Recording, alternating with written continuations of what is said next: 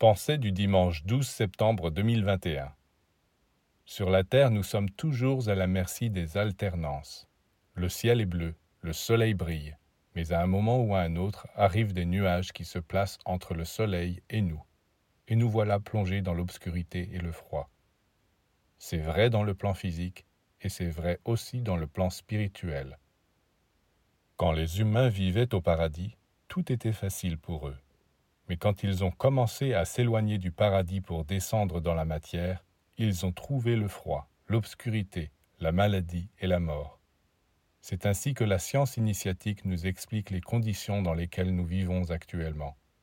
Mais il existe dans l'univers une région faite d'une matière éthérique, lumineuse, rayonnante, où règne un éternel printemps.